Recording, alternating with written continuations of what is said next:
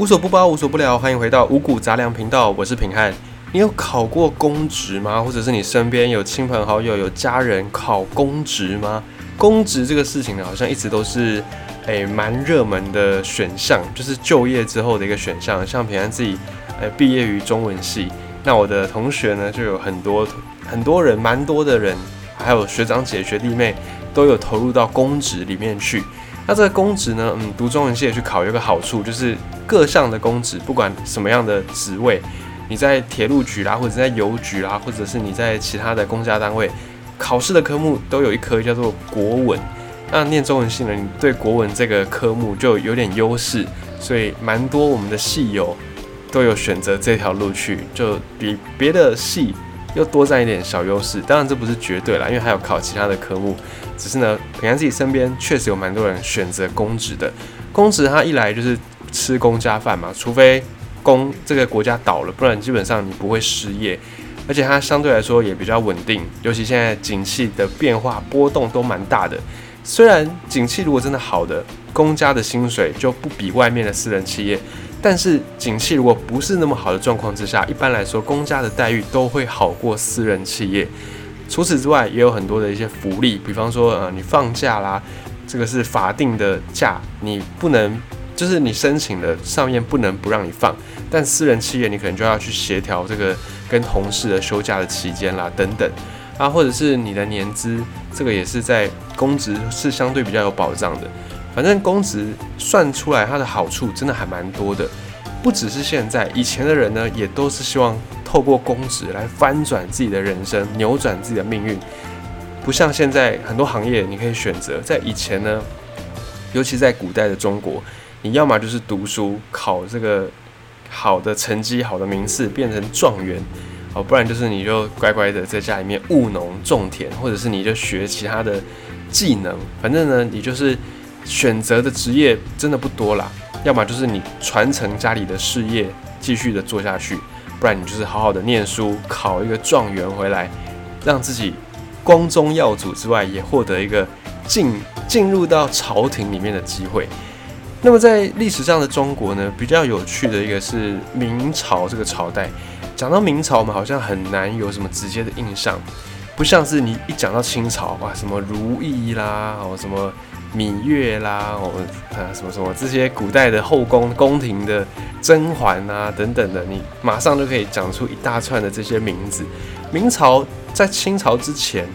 相对来说。它离我们的时间就远一点，大概它在西元的一千三百多年到一千六百多年这个时间，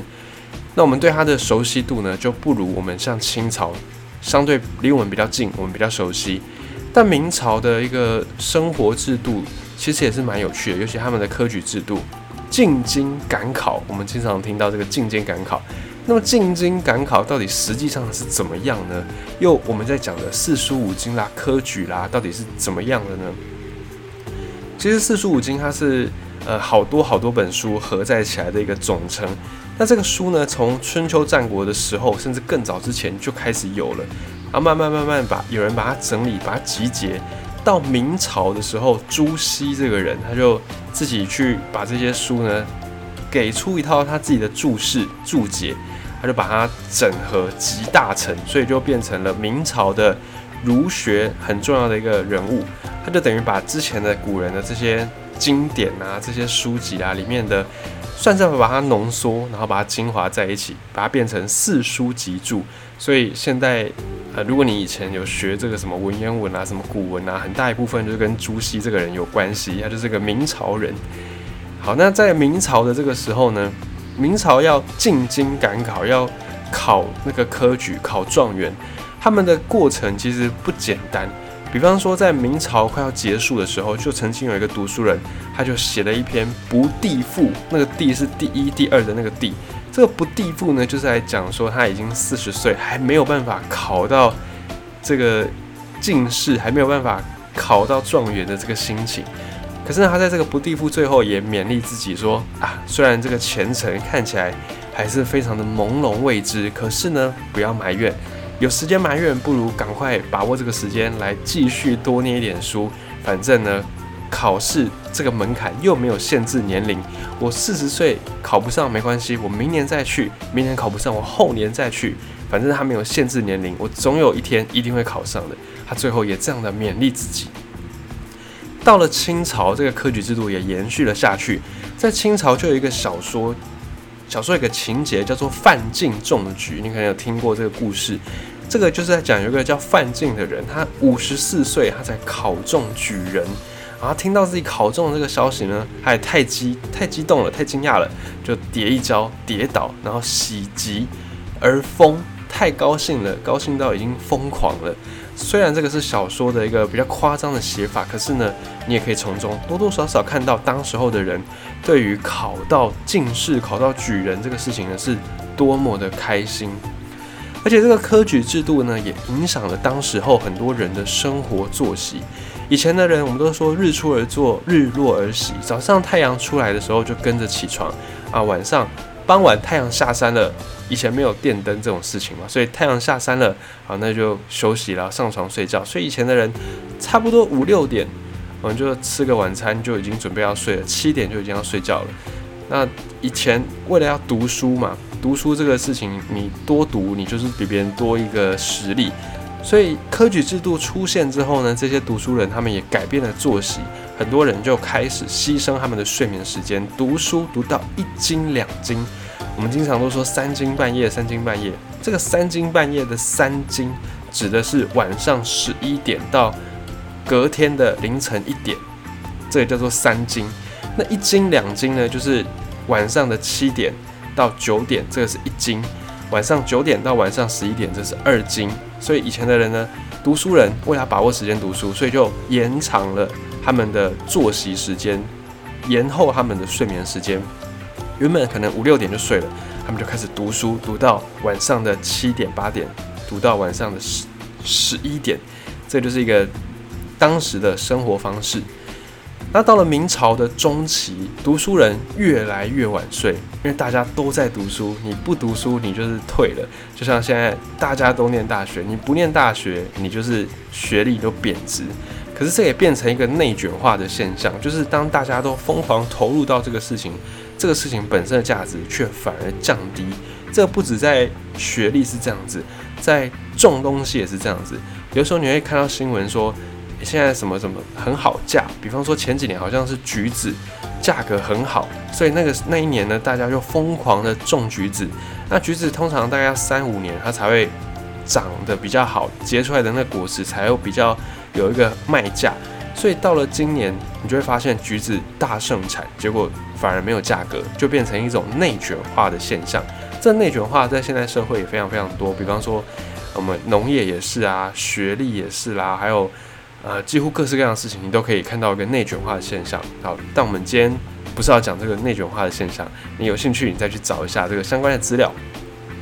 反正呢，因为大家都在读书，所以你不读书你就比别人更落后一点。于是呢，到了明朝的中期。读书人的时间越来越晚，越来越晚，开始读到了三更半夜，开始读到凌晨一点，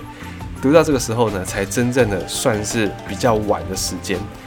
然后还有一个，就是因为参加科举考试的人越来越多，录取的机会也变低了，所以你的压力就更大，变成一种内卷的恶性循环，你就更加拼命的读书。曾经在当时候有读书人就留下了记录，就是他说晚上你读书最好不要超过凌晨一点，因为凌晨一点在古代的人认为是血液在回流到心脏的时间。你在这个时间如果还不睡呢，你可能就会因为血液的不畅通而生病。当时的读书人就留下这个记录，有的人就读书读到一整夜都没睡，然后结果吐血，就有这样的一个状况发生。也让当时很多读书人很感叹，说啊，以前的人读书呢，是真的想要追求学问，真的想要学会一些什么东西而读书。可是当时在明朝，因为大家都封科举，大家都想要去考科举，想要透过一场考试扭转人生，所以读书已经不再纯粹是为了追求知识，而是有目的性的、有功利性的。哎，就会发现读书这件事情呢，在整个历史上。它的转折点就在科举这个制度出现之后，读书不再是为了追求纯粹那种获得知识的快乐，不像你们现在听到这个五谷杂粮来听不为什么，就是为了要获得知识，为了那个吸收新知的快乐，已经变质了，已经不是那么纯粹了。为了是要让自己的命运可以翻转。好，那具体来说，科举考试到底考些什么呢？在一开始，你会先在各个行省、各个行政区来举办所谓的乡试。以现在我们的行政区来理解，大概就是每一个区哦，比方说在台北，然后可能信义区一场考试，然后可能松山区办一场乡试，然后各个区呢，反正每个区每个区就是办一个乡试，乡镇的乡，啊，这个乡试三天考一场，总共考三场。一年呢，一年就是三天考一次，然后一一场，呃，应该说三天考一场，然后总一年里面总共考三场，就是那个九天的时间，你就可以去报名，有三个场次可以报名的意思就对了。它这考试的科目呢，就是第一场会考这个四书五经的四书，《大学》《论语》《中庸》《孟子》这四本书里面的一些道理，可能就会掰一个句子出来，挖出来，然后问你说这个是什么意思，然后再来呢，就是会考一道经。十三经这个经典，另外的还有十三本书就对了。这十三本书里面的一些意思，反正就是考你这个书里面在讲什么。然后第二场呢，他就是在考你一道议论题，他可能就会抽一个题目出来，然后问你说：“诶，那这个你要怎么样去申论？就是考你的看法。”在第三场就是会考一道实物测，视实物者为俊杰的那个实物实物测，它考的就是你对当前的。一些社会议题的看法，哦，比方说，可能现在就会考你说，嗯，你对于这个开放莱克多巴胺的猪肉，你有什么看法？就会这样问你，然后就没有标准答案，你就必须要按照你自己的理解去陈述。所以三场考试就是考不同的东西，你要通过这三场的考试，通过之后呢，十天通过过了十天，你要面试，面试就是去观察那个面试呃考试的。考试官他会去看你骑马骑的怎么样，射箭射的怎么样，书法写的怎么样，算术算的如何，还有你如果是判案的判官，你是不是会公道？这是五件事情。因为以前的人呢，除了你读书之外，你还要会礼乐射御书数，你还要会六艺。礼乐就是呃你要你要会那个礼节嘛，然后乐呢就是你要会这个乐器，然后射射箭，御骑马。然后书法跟你的那个术就是呃对弈，你要会好像会下棋还是什么之类的，好像会投壶，反正就是你要会这六件事情。那礼乐射御书数这六件事情呢，在科举考试里面也有，就是观察你的骑马啦、射箭啦、书法啦、算术啊，术那个术是算术的意思，还有你判案，因为你之后你考完这个考试，如果你成功的考上，你就有可能会变成朝廷里面的一个官员。所以也会要考你判案是不是公道。好，考完之后呢，这个面试如果你也通过了，你就是举人啊。比方说你在这个大安区的考试、信义区的考试通过了，你就是大安区的举人、信义区的举人。隔一年二月份，你就要去京师来参加会试。这个会试呢，它考试的内容跟乡试是一样的，就可能你在呃大安区啊。或者是你你你原本是高雄的，你可能在旗津区考完了，你是举人，旗津区的举人。好，隔一年二月，你就要去台北，你就要去首都来参加会试。那你去台北参加这个会试的内容跟你乡试是一样的。那如果你在这个会试里面又考上了，那你就叫做贡试，贡品的贡，贡完的那个贡啊，不是贡完的贡，贡完的贡是加一个手字旁，贡堂的贡，进贡的贡，贡品的贡，贡试。这个共事，如果你考上了，你几乎就等于是进士了。所以最高级的是进士，进士完再来是共事，共事在下一层是举人，大概是这三个等级。那进士呢？你不管是第几名，你第一名也叫进士，第九十九名你也叫进士，只是第一名我们会再给他一个好听的名称，叫做状元。然后第二名叫做榜眼，就是你在这个榜单的大概眼睛的那个位置叫做榜眼。然后第三名呢，就是。探花就以此再给他们不同的名称，可是你们都是进士。这个进士跟贡士为什么会差不多呢？照理来说，你去考上了贡士，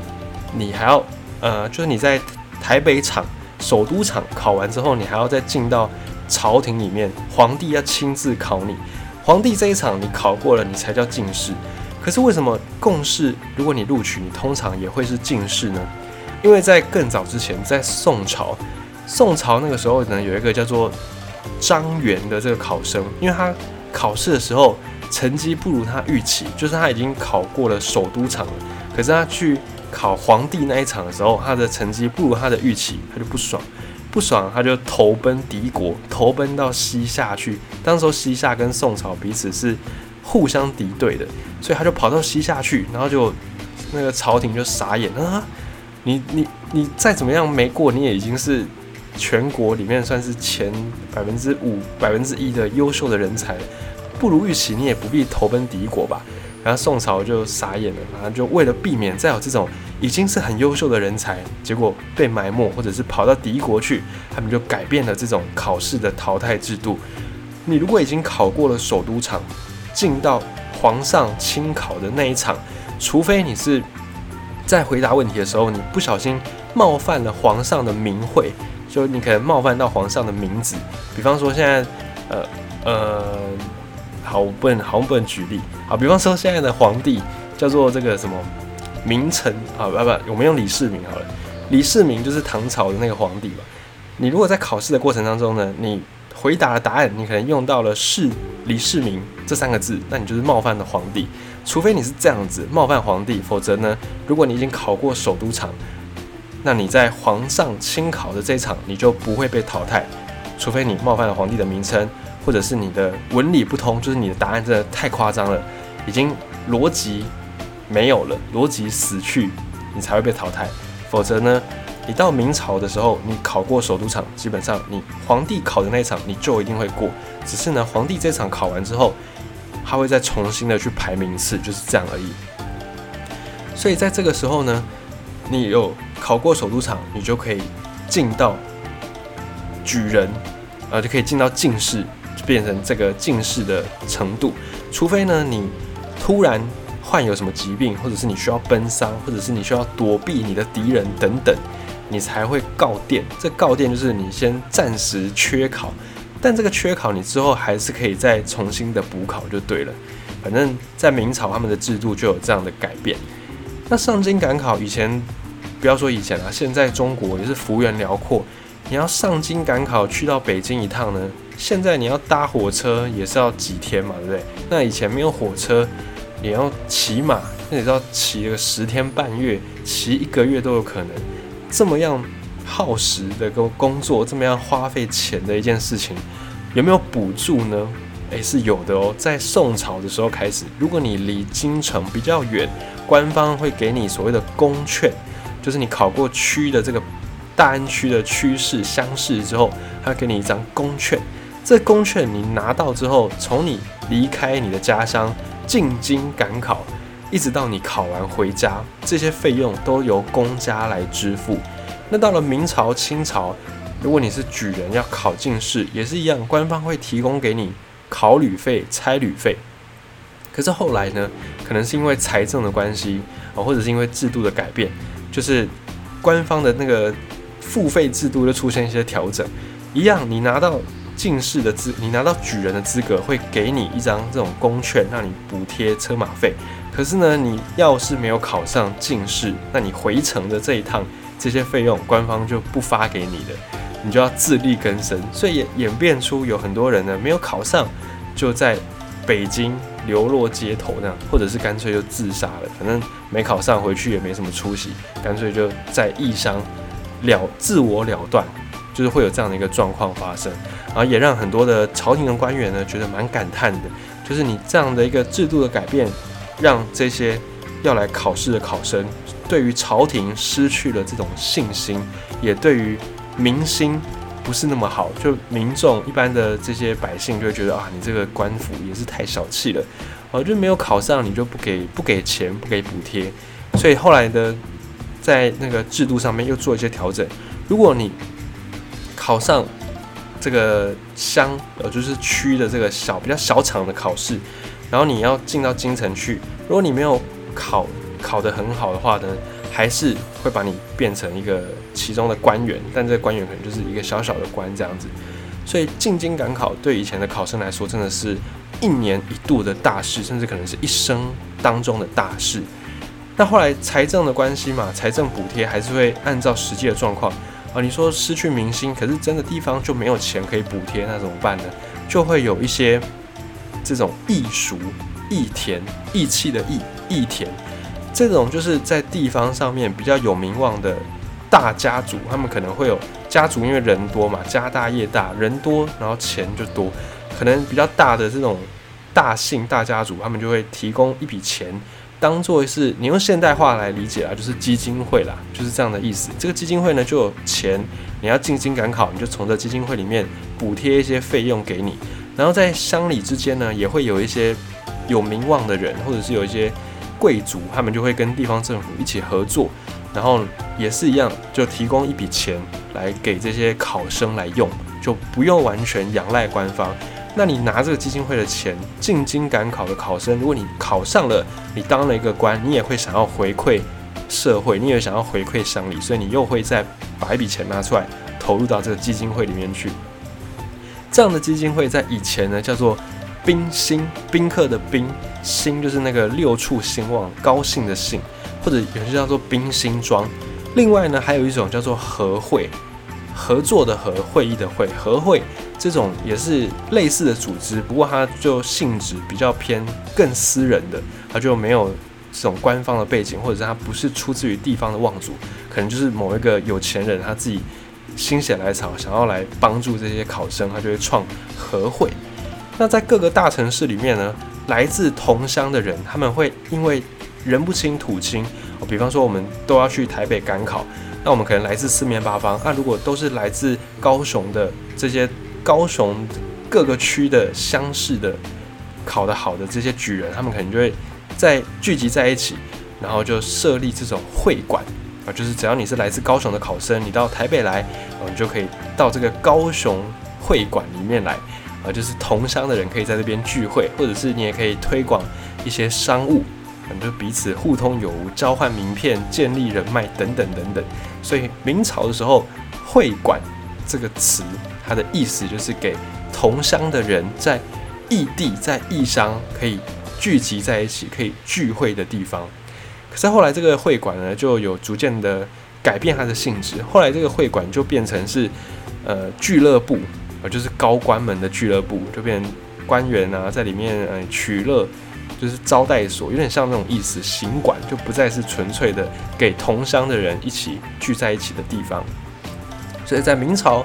诶，科举它不只是笔试，它还会考你骑马啦、射箭啦、算术啦等等的，而且它的制度呢也是蛮细节的。除了你的乡试，除了你的殿试之外呢，还有皇帝的这个考试。对，科举科举，我们都觉得说，好像科举就是一个很迂腐的制度，可是那个是很已经演变到很后来，任何制度都是这样，一旦时间久了，都会有一些漏洞。只要有人发现这个漏洞，除非你整个制度大改革，否则呢，再好的制度，只要一有漏洞出现，大家就会疯狂去钻那个漏洞，这就是人性。所以科举到后来变成是一个很负面的词，那个已经是之后的发展。在一开始的时候，宋朝、明朝这个时候的科举制度，诶，还是蛮有意思的，就真的不是那么简单的。